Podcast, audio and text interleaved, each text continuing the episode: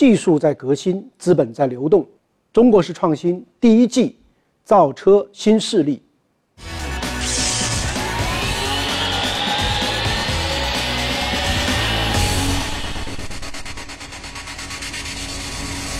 电气、自动、共享、互联，还有每一年的更新迭代，这是最近普华永道发布的未来全球汽车出行的五大趋势。我们看回来，中国，二零一四年特斯拉进入中国，带动了智能电动车在中国的新一轮的热潮。我就说一点零的汽车公司，他们虽然卖了很多车，其实他们并不拥有用户。嗯。但是二点零的这个汽车公司，其实就像特斯拉这样，那么它和用户之间的交互是很直接的。那我们到一二年，我就觉得这个三点零就移动互联网时代的汽车公司，应该是和用户之间的关系应该变得更加的紧密，应该提供一个全程的体验。所以我觉得将来的汽车公司，它比拼的不光是车怎么好，它比拼的是和用户关系的深度。所有的商业模式的变革，都来自于。用户体验的创新，李斌他高位切入，他的行动力呢是非常非常强的，也让全世界很多燃油车方面的一些大咖觉得非常吃惊，因为他能够用短短的三年的时间里面呢，就真的造出了量产的这个汽车。那么何小鹏呢，是唯一一个用自己的名字来做汽车的这个品牌的人，他为什么有这么大的一个自信呢？今天很多车说它在智能的时候，我发现原来的汽车的整个的计算架构。电子电器的架构，数据的流转的体系，实际上还停留在可能我们一九九十年代初的时候，在过去没有做那么多的变化，是因为整个车的体系没有做重大的变化，而这个体系如果一旦做出重大的变化之后，在上面嫁接的互联网，嫁接的自动驾驶，会有巨大的挑战。所以，我觉得在这个领域里面，能够有很大的跳跃的变化。我觉得小鹏的洞察力非常非常深。他觉得整个的汽车将来不能够只是换一个底盘啊，装一些这个电池、电机、电控这样的一个设备，它的硬件、它的软件的基础结构呢都要重写，而这个重写的过程才是真正的智能化的一个灵魂。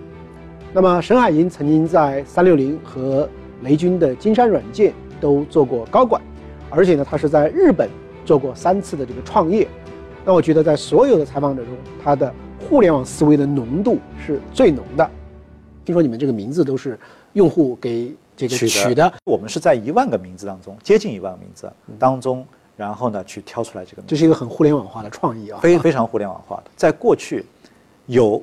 车企做过某一款车型的用户证明的，嗯，但是没有哪一家车企的名字是由用户来取的，嗯。第二点，我觉得用户参与进来了，让用户来帮我们提需求，嗯，对。其实我们车有两种。形状，一种形状是非常酷的啊，非常现代，但是它是欧翼门的，是两个翅膀张开的。嗯，那么我们还有另外一辆车呢，是用对开门的车。那么这两种车呢，我们其实后来是让用户来去做选择，你可以在网上来投票。嗯，对，我们是根据用户的投票结果来决定了我们最终量产的车是哪一款车。沈海英可能更加看重的是未来跟用户之间的关系要不断的迭代，在汽车里面最核心的智能化、电控化。这一类的功能呢，能够不断的迭代。那么从传统的整车企业出来代表呢，我们访问了爱驰的古风，他曾经在上汽呢工作了二十多年，担任过上汽的 CFO。他对于汽车本身的产业特征呢，又有很清晰的一个洞见。因为在过去，在传统的这个技术里面，说句说实在话，中国的汽车人很难再去追赶那些。已经在汽车行业里面积淀了上百年的这些巨无霸，这巨无霸，放在十年前，可能没人敢出来，没有人想到说我去挑战大众、挑战通用、挑战丰田。但今天，说句实话，大家都有这个想法。未来的五年、十年，或者说大家十五年、二十年，整个汽车工业可能就面临着这样一个革命性的变化，就是说不再需要人来驾驶，不再需要内燃机来驱动。那他留给我最深的印象是说，你整个的供应链的体系，你整个生产管理的体系，整个生产和供应链的结合的体系，如果没有这样一种身心励志的感受呢，那很多都是一种水中花镜中月。我们也访问了威马的沈辉，威马的沈辉留给我的印象呢，就是大家闺秀，系出名门。因为呢，他在华南理工大学毕业以后呢，就到美国留学。在中国，他曾经先后担任过菲亚特和沃尔沃的最高的管理者。所以这样的一个豪华的背景呢，使得他做的事情的时候呢，非常的从容。我呢一直有个理想哈，就是说在中国真正创立一个我们叫做呃跨国企业。跨国企业的理念是说，你不是简单的是在一个地方生产，然后出口到其他地方，而是说，呃，是一种文化上可以让全世界不同背景的人一起来做一个呃产品一个服务。我们做这个事情虽然困难很大，挑战也很大，虽然机遇很大，但是呢，如果没有一定的积累的话呢，呃，可能很多想法只是停留在想象当中，不容易变成一个真正变成一个产品或者说一种服务来交给一个呃用户端也在不断变化的这个市场。嗯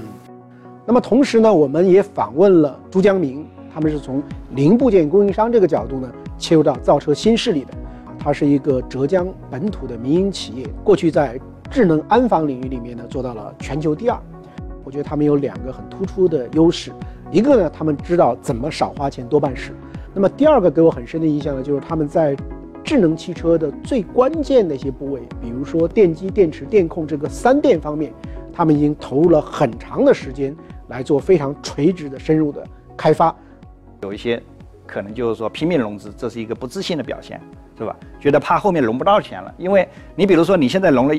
五十亿、一百亿，你这些钱融了以后趴在银行里，可能是只有百分之二三的回报，是吧？这个不是充分浪费资源，所以呢，我是觉得就是说我们还是有多少需求，我们融多少资，是吧？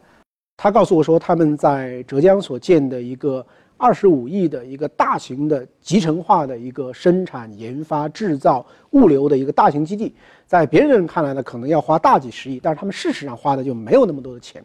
而浙江人的这样的一种拼搏、踏实和务实的精神呢，让他也对自己特别特别有信心。中国真的是地大物博，地大物博的好处是能够出现各种各样的有高差异的创业的模式。我采访的这六个企业，当我采访第一个人的时候呢，我觉得他讲的是特别特别的靠谱。但是当我讲第二个人的时候，我又觉得他也非常靠谱。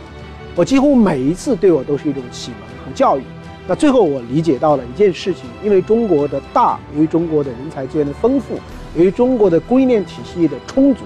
所以每一个人的切入的方法可能不同，但是最终呢，都能够很好的去整合我们的资源。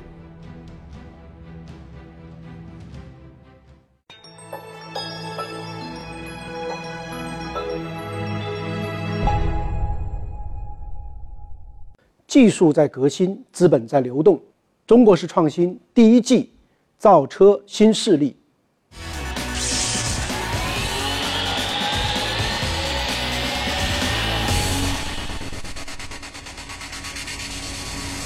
在做中国式创新造车新势力的过程中呢，我其实内心里非常非常激动。我听到他们给我描述的很多的自动的泊车啊，低速的跟随，包括到下雨天的时候，可能未来不再像我们今天雨刷要自己再这样去弄，而那个时候呢，通过所有的传感系统和数据的驱动，可能你的刹车自动就给你配给一个根据当时的外部的环境所选择的一个刹车的路线。那个时候，汽车会成为跟你更加人机互动的、非常有良好体验的这样的一个移动的伙伴。你一旦进入你的这个座位以后，通过你的人脸识别，是吧？嗯。然后就可以识别出这是秦老师，然后秦老师是最喜欢听的音乐是什么？秦老师可能就平时是喜欢是这个空调的温度是二十三度还是二十五度，是吧？我们都做了很多这种人性化的设置。沈海银跟沈辉虽然他们是不同领域的创业者，但是他们呢都高度的认同软件定义汽车，走一条活汽车的道路。今天大部分的做电动车的企业，他们造的是一辆传统电动汽车。这辆汽车一旦交付给用户手里面以后，它的功能层面上是不会再变化的。它最多说，哎，我的地图可以升级一下，对吧？我的什么音乐服务可以升级一下。所以我们说它是一个死的一个产品。嗯。但是对于我们来讲，整辆车可以升级的这种方式来去做的，所以就使得我这辆车是活的车。嗯。那么这个活的车就意味着我每个月都可以给用户提供一个新的功能。嗯。就像今天我们在智能手机上，我们会发现，哎，你拍照，对吧？你可以用 iPhone 的拍照软件。嗯。然后你觉得，哎，它没有把我拍得更白更美，我还可以用其他的。对。就是我们希望自己成为一个平台。嗯。能够把全球最好的资源集成，能够集成在一个平台上，让用户去做个选择。那么这样的未来的汽车呢，就不像我们今天的汽车那样呢，每使用一天其实都是要折旧，而未来它至少在很多方面呢是可以提升价值，来对冲那些原材料意义上的那样的一个折旧。那么我们的理念呢，汽车就是个智能移动空间，让你感觉到它好像懂你，然后呢建议你一些东西。其实这取决于这个软件，并且这个软件一定要连在云端，有了你的数据以后，从技术上进行迭代，从因为有了你更多数据，让你感觉不一样，交互情况不一样。嗯，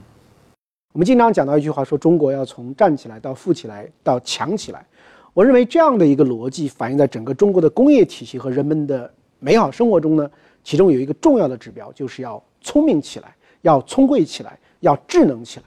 在我采访的六位企业家中，我发现非常有意思的，他们的产品路线呢都各有不同。这个外界对我们就觉得啊，好像未来花钱挺多的啊，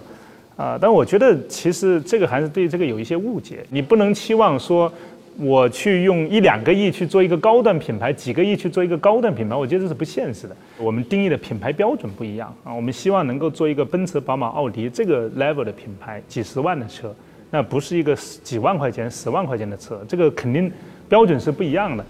像未来的李斌这样的定位比较高端，要做中国的特斯拉这样的一套打法，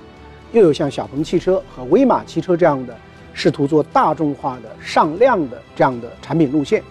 我印象特别深的是威马汽车的沈辉说，他们在中国做电动汽车的普及者，而普及呢没有十万辆是不可想象的。